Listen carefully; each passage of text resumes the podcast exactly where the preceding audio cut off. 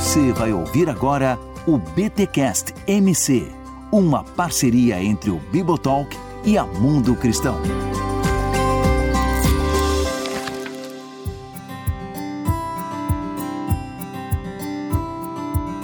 Muito bem, muito bem, muito bem. Começa mais um BTcast MC, o de número 3. Eu sou o Rodrigo Bibo e será que a essência da igreja é a sua missão? Hum, olha aí. Aqui é Gutierrez Fernandes Siqueira e a minha reflexão, minha frase é a seguinte: O pão eu já tenho, preciso de fome. A água eu já tenho, precisa de sede. Eita, isso aí parece uma música do Titãs, cara. O que, que é isso aí?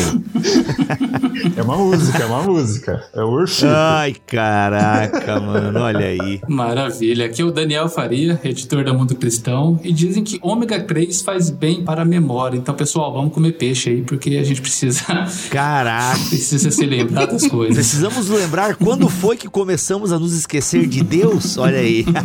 Gente, estamos aqui com esse timaço para falar sobre um lançamento da Mundo Cristão, um livro de Mark Galli. Olha aí, ó. Quando foi que começamos a nos esquecer de Deus? Raízes da crise evangélica e esperança para o futuro. E a gente vai conversar um pouquinho sobre esse livro, vai dar algumas canjas para você. É claro, outras coisas a gente vai deixar para você ler no livro. Mas assim, tem uma discussão muito boa que a gente precisa fazer, porque por mais que o Mark Galli escreve a partir de um contexto americano, muita coisa que ele escreve no livro, tipo, se encaixa muito com o que a gente tá vivendo no Brasil. Afinal, a gente adora copiar os Estados Unidos em várias coisas, inclusive nas coisas ruins. Mas antes de nós falarmos deste livro, quando foi que começamos a nos esquecer de Deus, eu quero perguntar para você, Daniel Faria, o que, que a Mundo Cristão lançou aí no mês de julho? Ah, muito bem, né? No mês de julho, Bibo, a gente está lançando três livros. Um deles é, é este, do, do, do Mark Galli, quando foi que começamos oh. a nos esquecer de Deus. Ah, um livro do Tony Evans sobre casamento, o casamento do reino.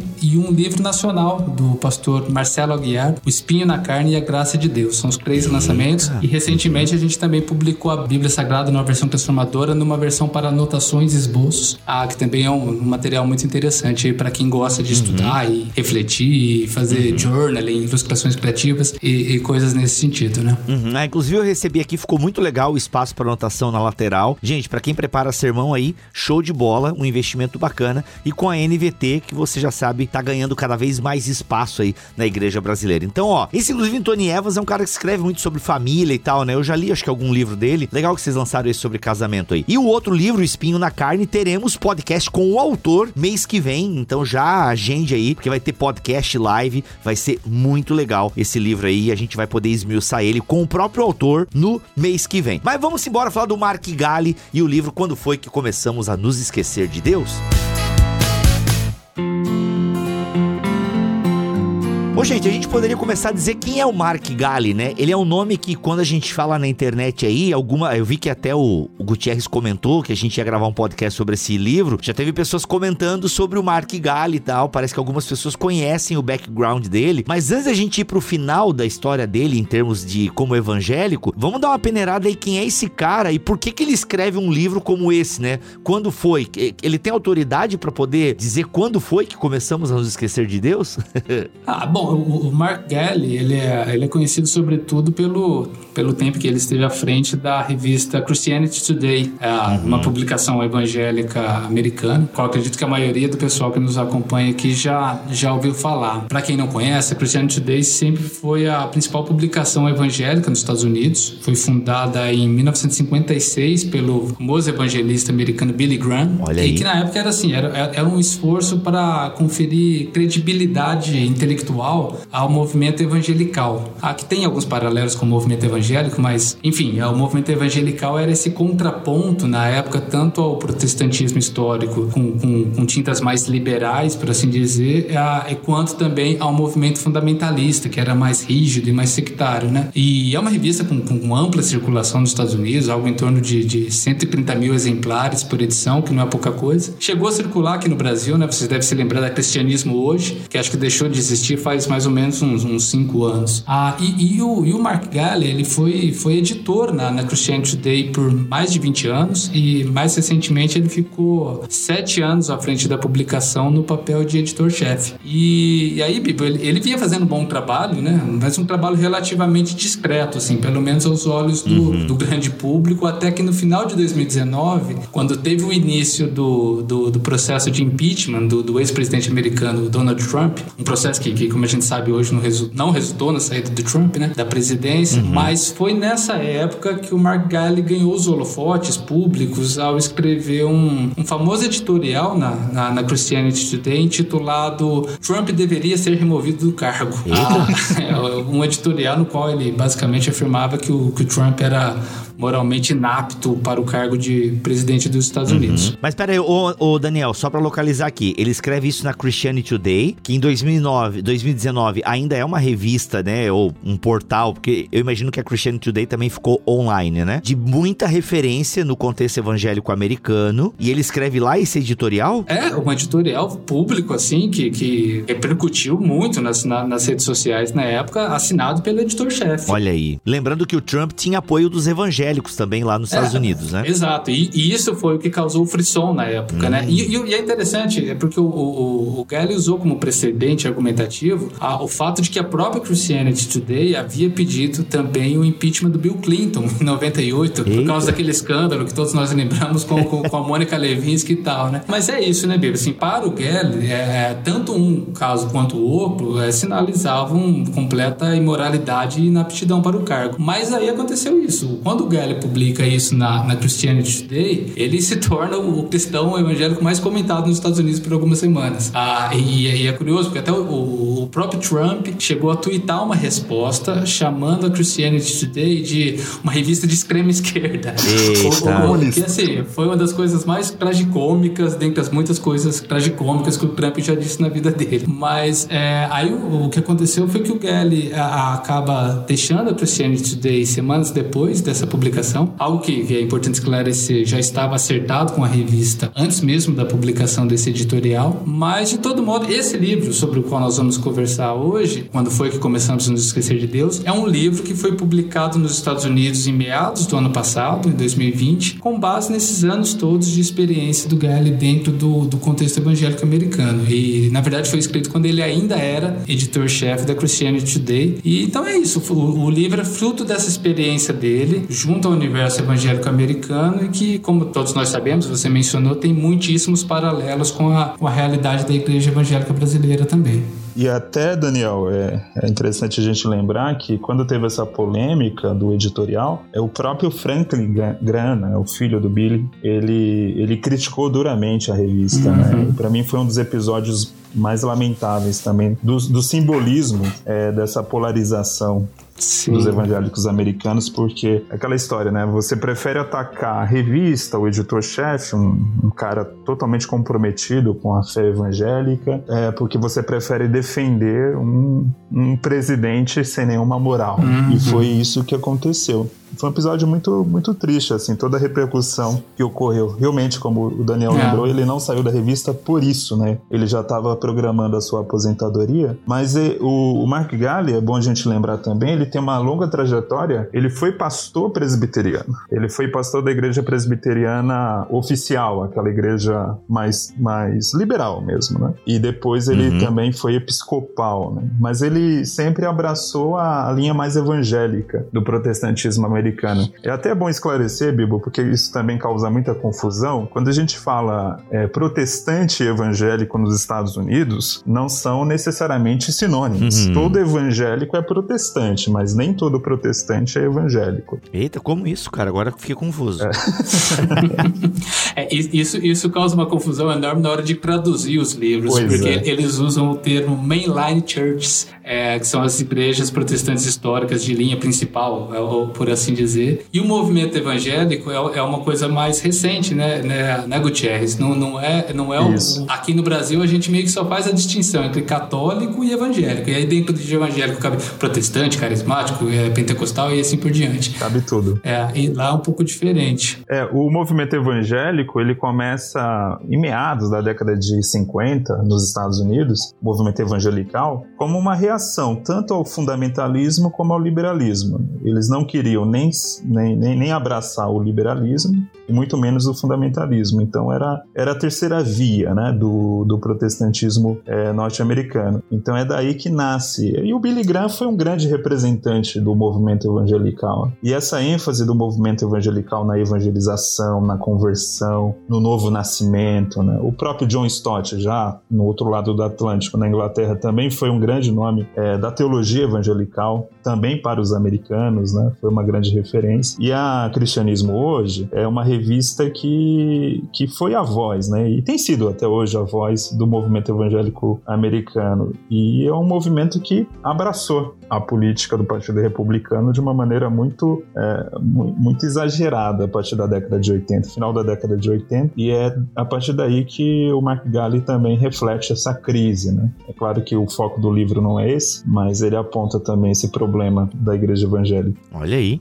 Poxa, tá. Eu, mas eu ainda não, eu não sei se eu entendi direito a explicação lá do mainline e tal.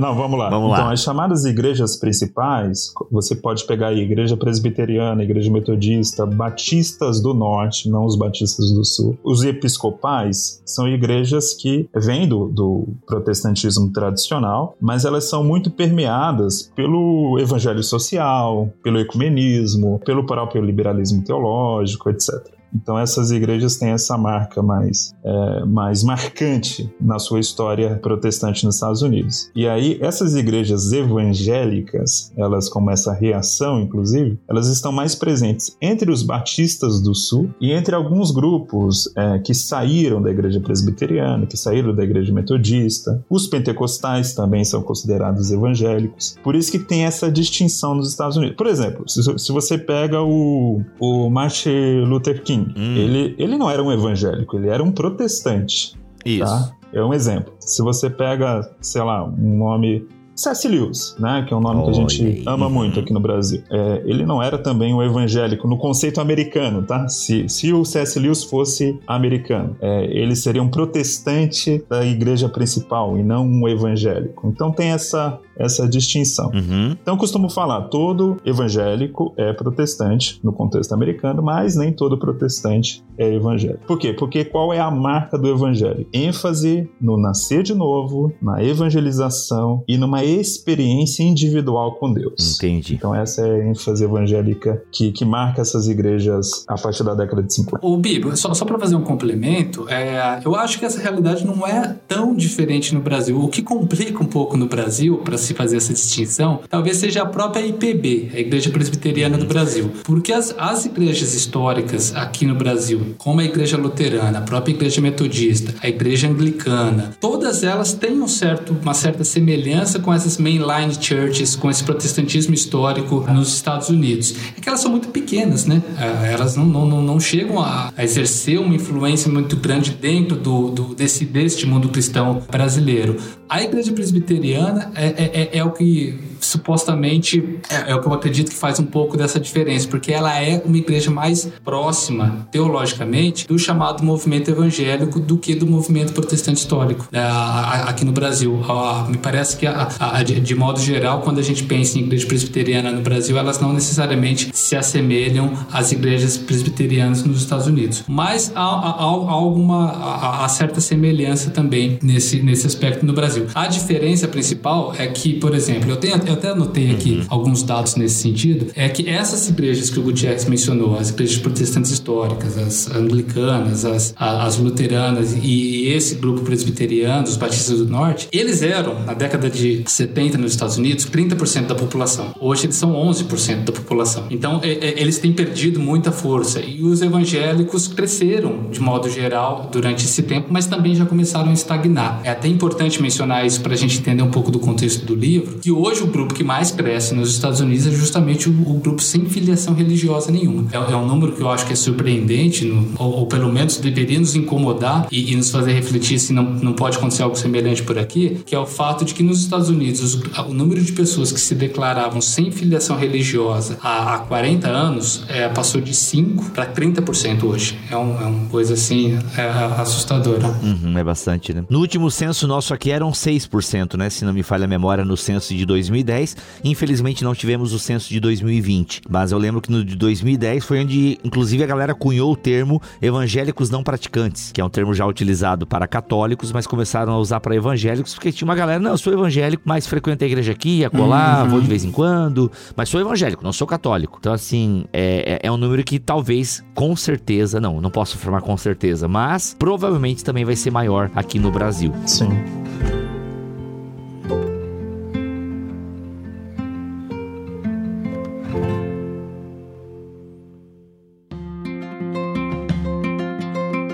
Tá, então Mark Galli é aquele cara que tá na igreja tradicional, como é que é o termo? Mainline, é isso? Mainline, isso. Gostei desse termo. E depois ele migra pro movimento evangelical, até principalmente no período da revista ali. E agora, até onde eu sei, a gente se esqueceu tanto de Deus no movimento evangelical que ele foi pra católica romana. Procede, produção? É, então, é, essa é uma das nossas é, agruras como editor de livros, né? A, a, gente contratou na época o livro do, do prestigiado editor da principal revista evangélica dos Estados Unidos, e agora a gente publica o livro de um católico que causou polêmica por se posicionar contra um presidente apoiado por grande parcela do, do, dos evangélicos. Nossa, é, e, e, é até curioso porque aconteceu algo semelhante conosco é, recentemente com o livro da Beth Moore, que deixou a Convenção Batista do Sul dos Estados Unidos pouco antes da, da, da gente publicar publicar um livro dela agora em maio. E também com o Russell Moore. Eles não são irmãos, tá? Mas é, são irmãos na fé. O Russell Moore, que é um dos meus autores prediletos e que também acabou de deixar o cargo da, de presidente da Comissão de Ética e Liberdade Religiosa dessa mesma Convenção Batista do Sul. E, e que agora assumiu um, a frente de um projeto da, da própria Christianity Today chamado Projeto Teologia Pública. A gente vai oh. publicar um livro dele muito interessante é, em outubro chamado Tome uma oh. Posição. Ah, mas isso é legal, pelo menos, né? Agora é, pelo menos o cara saiu de um lugar, foi para outro meio parecido. Agora o Mark Galli não, né? Ele tipo, oi, tudo bem? Tchau, movimento evangélico. Agora eu quero o Papa. Tipo, é um pouco mais chocante, né? Então, é, é não, é, pois é, pois é. É, é uma coisa assim, a, a, justificativa do Galli é que ele, ele diz que isso foi uma tentativa de aprofundar o próprio, o, o anglicanismo dele. Ele, é, ele era da igreja episcopal, que é, que é a igreja anglicana, basicamente a mesma coisa. E como o, o Gutierrez é, lembrou, ele foi pastor presbiteriano por 10 anos, passou a vida toda praticamente depois é, dentro da igreja anglicana. Eu, o que a gente sabe, Bíblia, é que ele vai publicar um livro ano que vem em que ele explica essa mudança tão radical, né? Mas eu me atreveria a dizer que, que a gente consegue entender, lendo este livro é, que, que, a gente está publicando, a, o que o desmotivou no movimento evangélico. E eu tenho a sensação de que muita gente boa tem sofrido essa tentação também, por, assim dizer. Ah, eu sei que o Gutierrez conhece bem muitos autores católicos e talvez ele tenha tenha algo mais interessante do que eu a dizer a esse respeito, principalmente do ponto de vista teológico, né? Mas eu penso, assim, eu, eu, eu me lembro de algumas conversas que eu tive com o Tiago Cavaco, ou aquele pastor português que já esteve aqui com você, né, Bíblia, no, uhum. numa conversa com a, com a Carol Basso. Sim, foi do livro dele Pulando o Arame Farpado, brincadeira. Não, e é interessante porque o Tiago, ele diz que ele sente essa tentação do catolicismo quase que o tempo todo.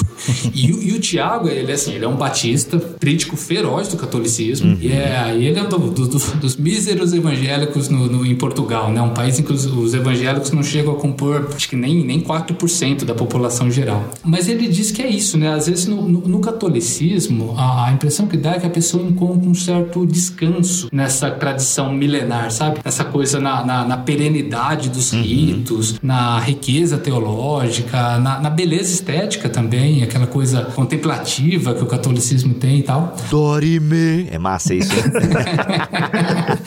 Não, então, e ao passo que, que, que, que no, no, nosso movimento evangélico, às vezes a coisa é uma bagunça, né? É uma coisa, às vezes, muito personalizada. O caos é, protestante. Muito, é, muito individualizado, muito foco na figura do, do, do, pastor celebridade, do músico celebridade. Aí você tem que, dependendo da, da pregação em que o pastor esteja inspirado no dia, porque senão a pregação pode ser boa, pode ser ruim. Essas intermináveis rixas entre denominações. E também uma coisa que ele menciona no livro, quando ele fala sobre sobre os sacramentos, eu diria que assim, um certo desrespeito com o sagrado, com, com, com, com a ideia do mistério, essa coisa toda. E não sei, né? Acho que para quem vê isso de perto por tanto tempo, como que é o caso, como foi o caso do Marquelo, acho que o, o sujeito uma hora ele se cansa mesmo, né? Então, é. eu, eu, assim, eu, eu mesmo nem acho que o catolicismo seja essa coisa unificada e uniforme que às vezes de longe, olhando de longe, parece ser, né? Lá, lá também tá cheio de briga entre tradicionalistas. Sim, sim. E o papo é pop também, né? Não, Bem, mas ó, o próprio caso do pop, né? Do, do, do pop, próprio caso do, do, do Papa, é, lá tá cheio de briga entre os tradicionalistas, os carismáticos, os conservadores e os progressistas, o pessoal lá do, do padre Paulo Ricardo do Olavo de Carvalho de um lado, do padre Júlio Lance, Lancelotti do outro.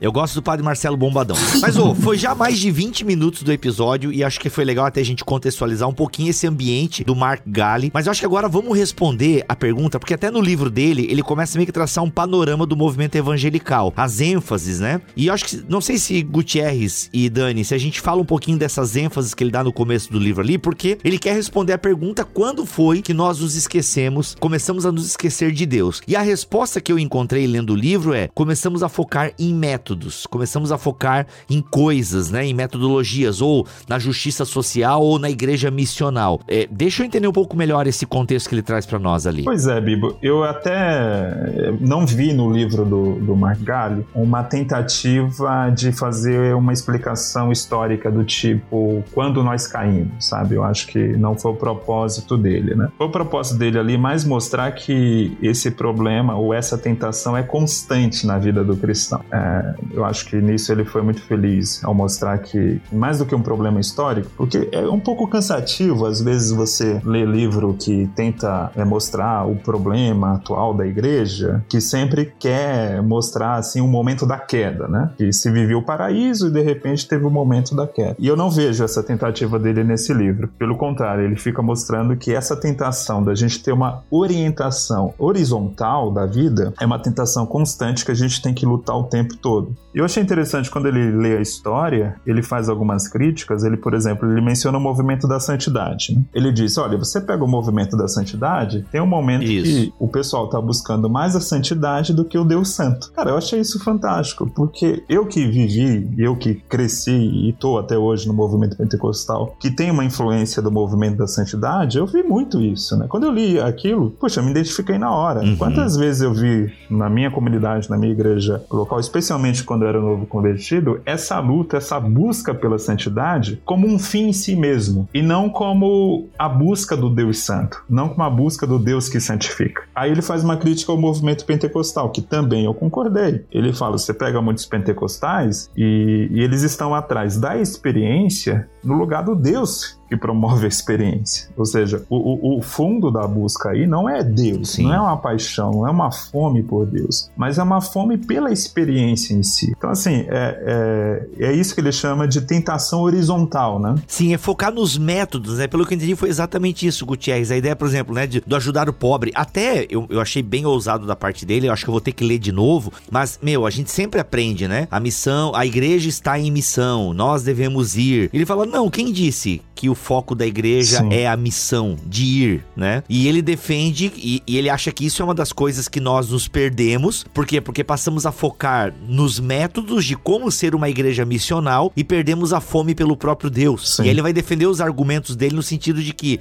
os ímpios virão até a igreja, né? Ele vai citando textos. Assim, gente, ele tem a justificativa dele, não é uma coisa que ele inventa, assim, né? Eu achei ousado da parte dele, porque no fundo o que a gente tem ali é a gente começou a focar nos métodos começamos a. Deus passou a ser um meio. Um meio para eu atingir um fim. E esse fim até pode parecer a glória de Deus, mas quando Deus se torna meio, a gente perde a noção do fim. Eu achei assim meio uma crítica ousada da parte dele, né? Ou seja, o movimento evangélico foi se. Né, teve as ênfases, né? A ênfase na santidade, depois teve a ênfase da justiça social, aí teve a ênfase missional. Ou seja, começamos a dar prioridade para as ênfases e perdemos aquilo que é o simples, a fome por Deus. Mas daí até aquele que tem fome por Deus é a fome pela fome, né? É a questão do método da santidade também. Sim. Cara, que buraco. É, ele levanta um ponto interessantíssimo aí, essa questão. Assim, essa não é uma discussão nova, nem original, quando a gente discute qual é a missão principal da igreja. É bom deixar claro que ele não está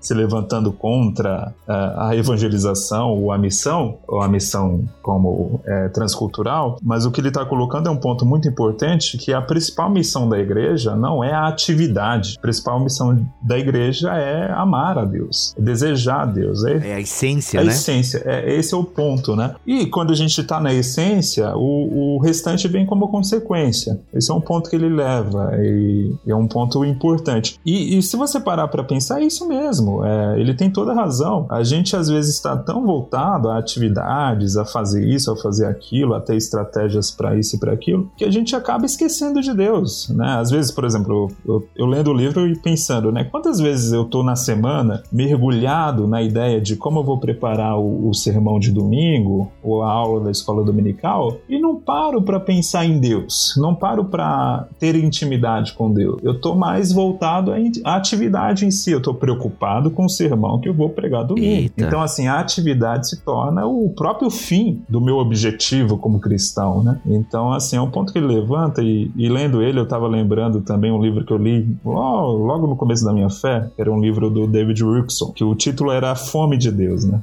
e, e era Eita, justamente isso que o Wilson também levantava, né? O quanto que a gente está preocupado com métodos, com estratégias e, e esquece o essencial, né? Eu estou aqui nesse mundo para adorar a Deus, para amar a Deus, para estar tá em torno de Deus, que Deus, Deus é tudo para mim, né? E não a atividade que eu faço ou deixo de fazer na igreja. É, ele diz isso, né, Bibo? Bem no, bem no começo do livro, uhum. que é, eu vou até citar as palavras dele. Ele fala o seguinte: ó, um dia ele acorda e se dá conta de que eu não tinha nenhum anseio de conhecer e amar a Deus, não estava zangado com Deus, não duvidava da existência dele, não estava lutando contra o problema do mal. Ele estava sendo um cristão fiel tanto quanto ele sabia ser, mas ocorreu a ele ele que ele não sentia nenhum amor a Deus. Sabe, é, é isso que o Gutierrez está falando. A gente vai fazendo as coisas, é, é, eu vou editando livros, você vai gravando os podcasts, a gente vai, o Gutierrez vai pregando na igreja, e às vezes a gente, assim, se a gente compara o, o, a, as nossas motivações, por exemplo, com as motivações do salmista, e ele cita o, o Salmo 63, poxa, é, é, é, de fazer pensar, né? É, eu, eu, se você me permite, Bíblia, eu vou até ler um trecho do Salmo 63, que, que é o início da, da dessa discussão uhum. no livro livro. Vou, vou ler aqui na versão na, na, na NVT. Não, só que me faltava tu ler na NAA, né? Não. É, deixa eu aproveitar.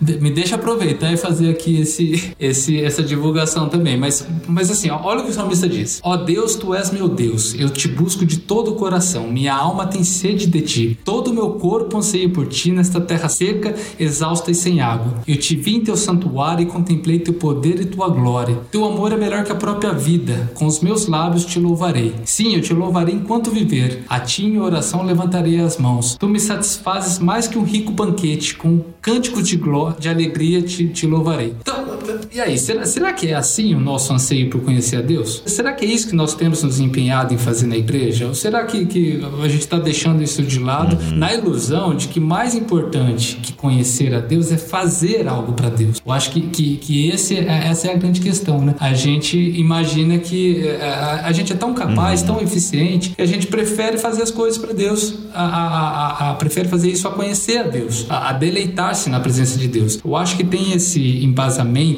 é, no, por trás do livro, que é aquela frase famosa né, do, do Catecismo de Westminster, que diz que, que, o principal propósito dos homens e, e, das mulheres cristãos, cristãos e cristãs, é glorificar a Deus e desfrutar dele é, é, para sempre. É, é, o, o, maior dos mandamentos é esse, né? É amar a Deus, é conhecer a Deus. Uhum. Mas ele entende que, que é isso. A gente tem se mostrado cada vez menos interessado em Deus, cada vez mais interessado em executar boas ações para Deus. Aliás, ele cita também uns trechos de Bernard Bernard Claraval, que, mano, é fazer o diante do trono ficar com inveja das declarações ali, né? E quando você recebe o beijo de Cristo e tal, olha aí. Ainda bem que esse pessoal não tava aqui no tempo, né? Tipo, Agostinho ia sobreviver à internet, Luz, o Claraval, eles iam tudo iam cair pois na é. chacina aí dos, dos bonzão da internet aí. Mas enfim, é, ele começa o livro. Eu até eu achei estranho o começo do livro assim, mano, o que ele tá querendo assim? Depois, ah, tá, entendi, entendi onde você quer chegar, entendi onde você quer chegar.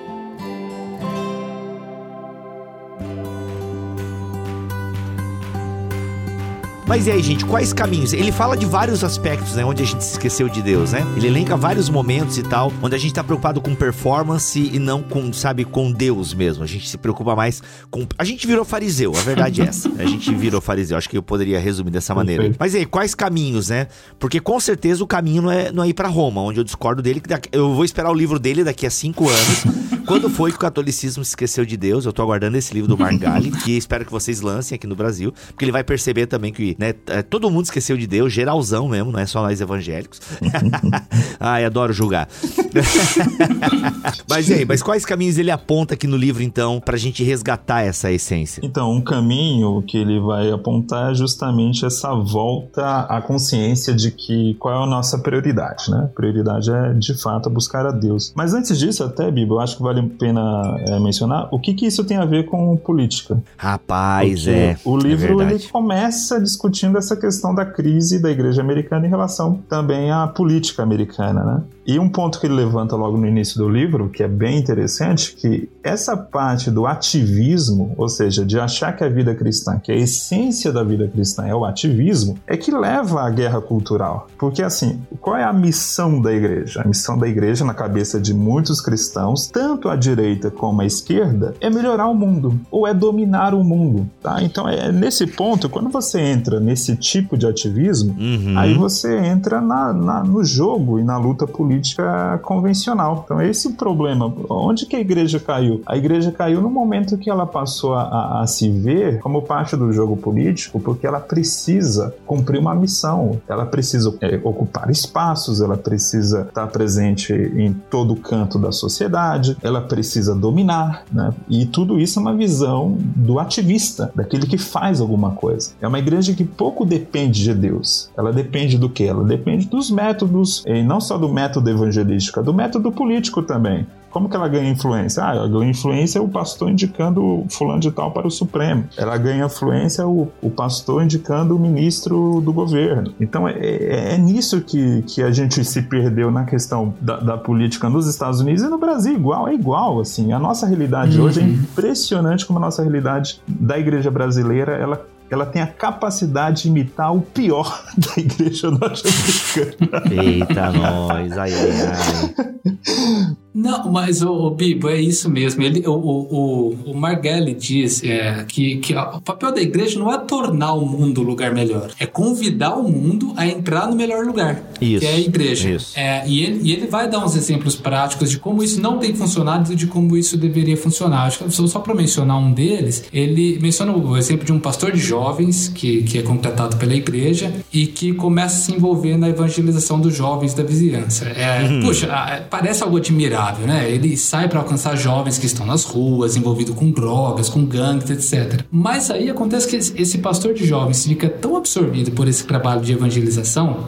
de alcançar os de fora, que ele naturalmente começa a descuidar dos jovens que já estão na igreja e que necessitam extremamente do acompanhamento pastoral nessa cidade tão difícil. E, e assim, não seria esse o papel do pastor de jovens? Cuidar do jovem rebanho da sua igreja? Ah, ele, também dá o exemplo dos pequenos grupos. É, aparentemente, uma grande ideia, você reúne cristãos para estudarem a Bíblia, para conversarem uns com os outros, se encorajar e tal, tal, tal. Mas essas pessoas estão devidamente preparadas para fazer isso? É, é, é, elas conhecem a Bíblia a fundo para conduzir um estudo bíblico? Ah, ou, ou- será que esse pequeno grupo muitas vezes não corre o risco de, de cair no, no- no narcisismo mesmo, sabe? Essa, essa satisfação de fazer parte ah, de, um, de um grupo de amigos, geralmente da mesma classe social, da mesma faixa etária, e cujo foco muitas vezes é a, é- é a companhia pela companhia, sabe? E não, e não um encontro reverencial, assim, de, é, diante de Deus. E aí tem essa questão que o, Gutierrez também mencionou dos trabalhos sociais e tal. Ele reconhece a importância de se realizar isso. O ponto para ele é, é- é até uma coisa bastante elementar, assim. Ele, ele vai dizer que, assim, a igreja simplesmente não é uma instituição muito eficiente para provocar grandes mudanças no mundo. Ele diz o seguinte: se você quer muito alimentar os famintos, por exemplo, ah, as igrejas vão poder ajudar aqui, ajudar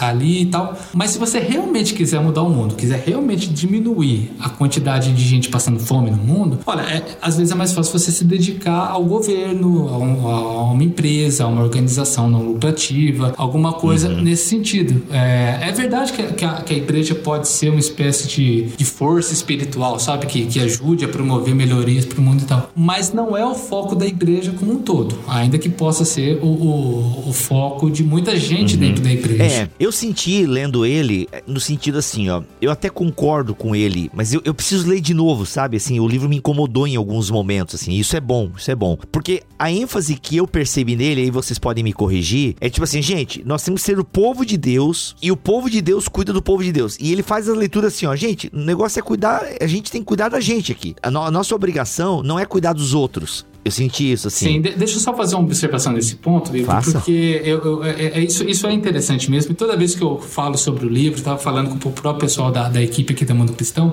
surge um pouco dessa dúvida, né? Porque parece assim, ué, mas e, e, ok, tem que amar a Deus, mas e o próximo? A gente não tem que amar o próximo também? Esse amor não tem que se refletir em ações em favor desse próximo? E ele vai falar o seguinte, que a melhor coisa que a gente pode fazer pelo próximo é, é justamente convidá-lo para entrar nessa, nessa dimensão de vida que é a igreja igreja. A, a, amar o próximo significa orar e, e trabalhar para que esse próximo também ame a Deus com todo o coração, com toda a alma, com toda a mente, com todas as forças, para que o coração deles também repouse em Deus. Então, assim, amar o próximo é fazê-lo, é, é convencê-lo a amar a Deus também. É, é, é mais do que fazer alguma coisa é, para ele em, em, aspectos políticos ou mesmo materiais, por mais importante que essas coisas sejam, tá? Mas, é, mas é isso, né? É, a gente precisa confiar que, que que a transformação da vida da, da, das pessoas, que é o, o, o nosso foco no, no, no, evangelicalismo, é a ideia da conversão, é a ideia do nascer de novo, vai acontecer por meio do poder de Deus na vida daquela pessoa e não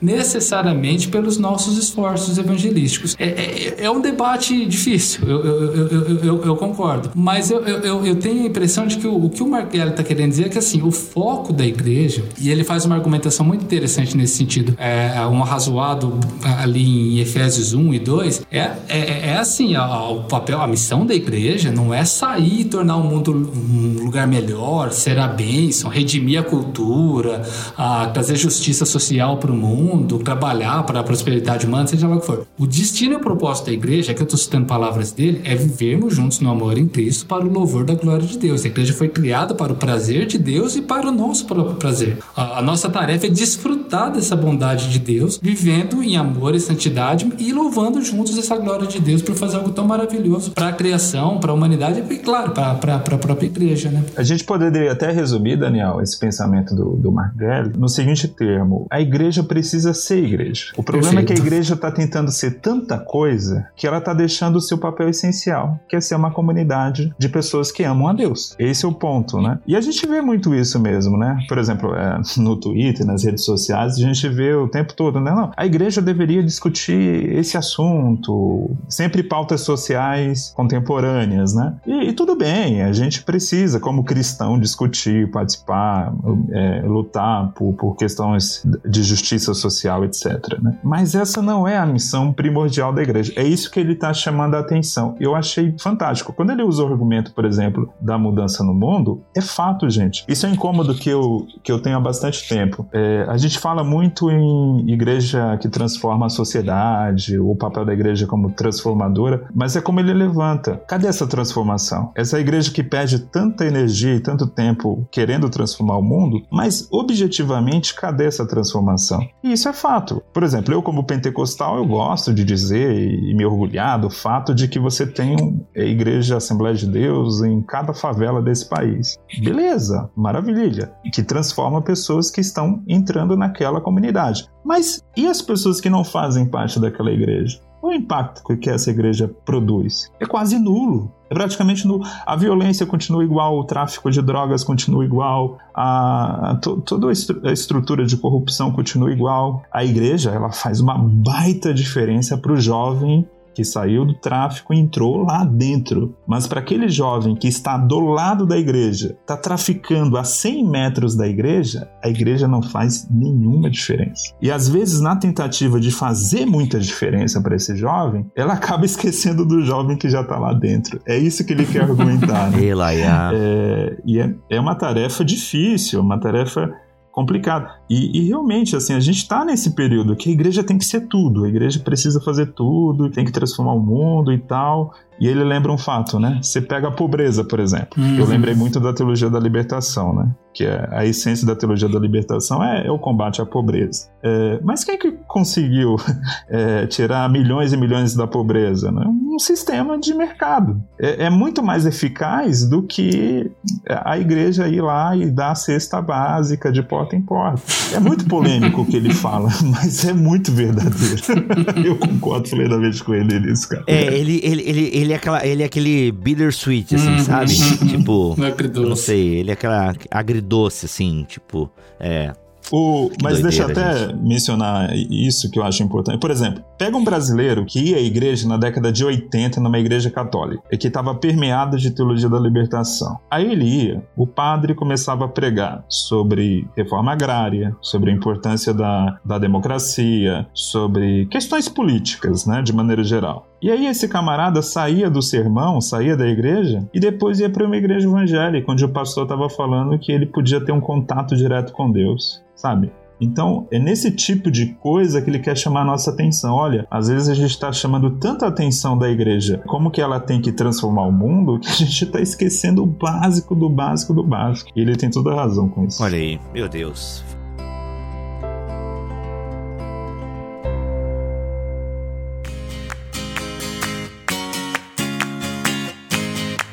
Eu não sei você, querido ouvinte, mas pelo menos aquele gostinho de, poxa, eu preciso ter um contato com esse cara aí. Não concordei com algumas coisas que vocês falaram, tá, gente? Então, assim, não seja aquele crente de internet que não concorda sem ler, né? Então, vai lá, aproveita. Quando foi que começamos a nos esquecer de Deus? Raízes da crise evangélica e esperança para o futuro de Mark Galli. Aqui pros íntimos, o Marco Galo. Brincadeira, tá?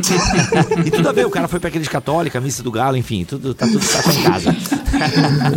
Gente, mas ó, eu confesso que eu vou ter que ler algumas coisas de novo, porque, tipo, mano, que esse cara tá. É porque quando ele falou da parte da missão ali, e acho que para mim foi meio caro, porque o meu próximo livro eu queria arranhar essa questão da missão, né? O próximo que eu vou escrever, porque o meu próximo que eu vou lançar vai ser pela Mundo Cristão, um comentário da carta de Paulo aos Filipenses, né? Aguarde, que eu não sei se vai sair esse ano ainda, né?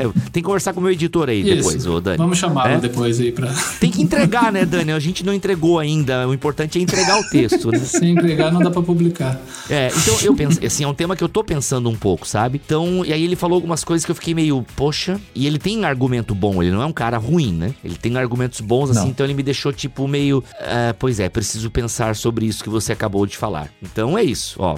Tá, tá aí o desafio para você, hein? E é um livro pequeno, não é um livro grande, não, gente. Dá para ler, de boas. É, eu, o Bibo, se você, é, a gente tá com tempo, né? Tamo, não. Cara, tu é o dono desse tá. podcast aqui, não tá. sei se percebeu.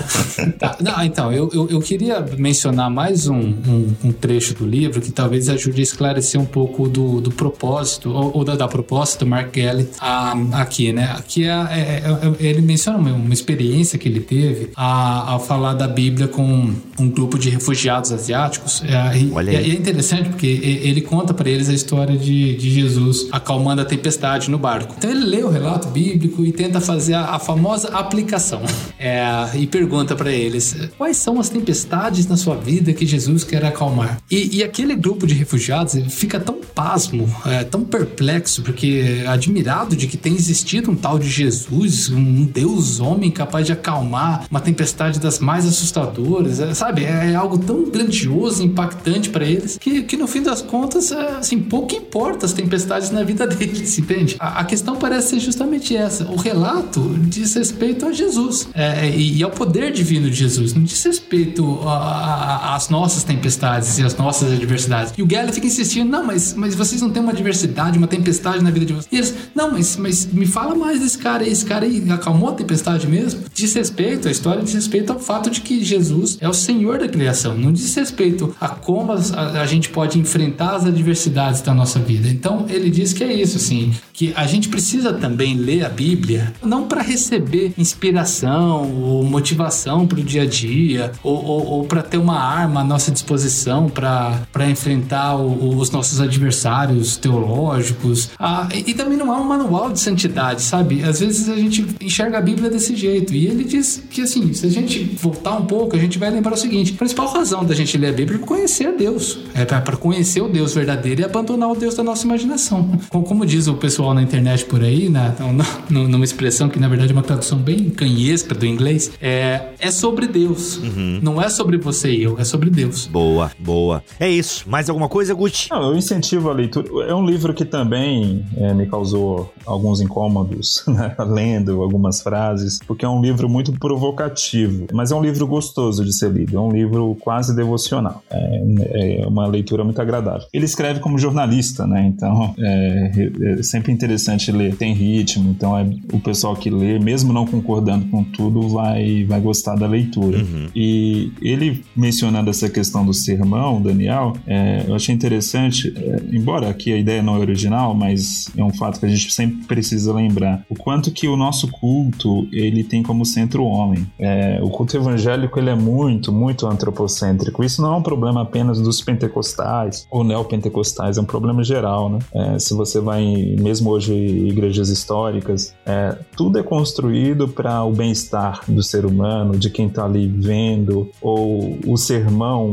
virou uma espécie de espetáculo também, um entretenimento, né? E tudo isso tira esse foco, né? De que o culto é é ali um momento de um momento ainda mais especial de buscar a face do Senhor, de estar na presença do Senhor. Eu achei muito bonito quando ele cita o Antigo Testamento, a história de Isaías, por exemplo, é, você vê quando as pessoas estão ali hoje no culto dizendo: Senhor, eu quero a tua presença, Senhor, derrama a tua glória sobre a minha vida. Né? E toda vez que isso aconteceu no Antigo Testamento, é, foi terror, foi pavor. Senhor, vou morrer, né? se, o não, se, o Senhor não tirar um pouco dessa é glória pavor, aqui, eu vou mano. morrer. É... Literalmente é isso que. Isaías está dizendo. E, e não, e a gente acha que tudo é festa, que tudo é alegria, que tudo é celebração, né? Por quê? Porque a gente gente é a religião do bem-estar, né? O movimento evangélico se tornou aquilo que os sociólogos americanos chamam de deísmo terapêutico, né? Deísmo moralista, moralista terapêutico. terapêutico. Ou seja, um Deus que, que só deu ali a corda para o mundo, uhum. que a única preocupação dele é, é, dar códigos morais e também trazer o nosso bem-estar, ser o nosso terapeuta, né? Tudo isso tem espaço na vida cristã, é claro, mas não deve ser o centro da nossa vida cristã, esse é o ponto. Uhum. Acho que é um bom alerta, sabe? Esse livro é um bom alerta para esse tempo que a gente está vivendo de tanto ativismo político. Cara, isso me lembrou um outro livro que eu tô lendo, onde uma autora fala o seguinte: a nossa missão como cristão, ou nós somos chamados não para sermos heróis, porque tem muita essa ideia hoje, né? Da guerra cultural. Eu preciso vencer as forças do mal. Eu sou um herói da fé cristã, um novo templário. Não. O nosso chamado é ser santo. O nosso chamado é ser santo. Ou seja, ser santo é estar diante da presença do Senhor em reverência, né? Não é ser herói. Acho, eu acho que esse é o ponto também que o Mark Galli chama atenção, né? Nosso papel não é ser militante da fé, mas é vivenciar essa fé. E a gente vivencia essa fé de maneira tão bonita, tão linda, que naturalmente a gente vai transformando a, a, realidade ao nosso redor. É isso aí, gente, ó. Mais do que incentivado você adquirir e ler quando foi que começamos a nos esquecer de Deus, Raízes da Crise Evangélica e Esperança para o Futuro de Mark Galli, lançamento da Mundo Cristão. O link para você adquirir o livro, provavelmente vai ter promoção, enfim, a Mundo Cristão tem feito várias loucuras no site dela lá, gente. Então fica de olho, é, informações de desconto, cupom, vai estar tá tudo aqui na descrição deste BTcast MC003 aqui em bibotalk.com. Beleza? Siga também a Mundo Cristão nas suas redes sociais, que elas sempre estão divulgando por lá também as promoções, lançamentos e por aí vai. Daniel, obrigado pela tua presença aqui neste BTcast, meu irmão irmão. Obrigado, Bibo. Obrigado, Gutierrez. Sempre muito bom falar com vocês. É isso, Guti. Sempre um prazer, meu irmão. Prazer, Bibo, estar aqui de volta. Prazer também, primeiro podcast aí com o Daniel. Vamos que vamos. Vamos que vamos. É isso, gente. Voltamos na semana que vem com um BTcast tradicional que você já conhece e voltamos final do mês que vem com mais um BTcast MC, tá bom? Que é essa parceria nova que o Bibotalk tem com a editora Mundo Cristão. Fiquem todos na paz do Senhor Jesus.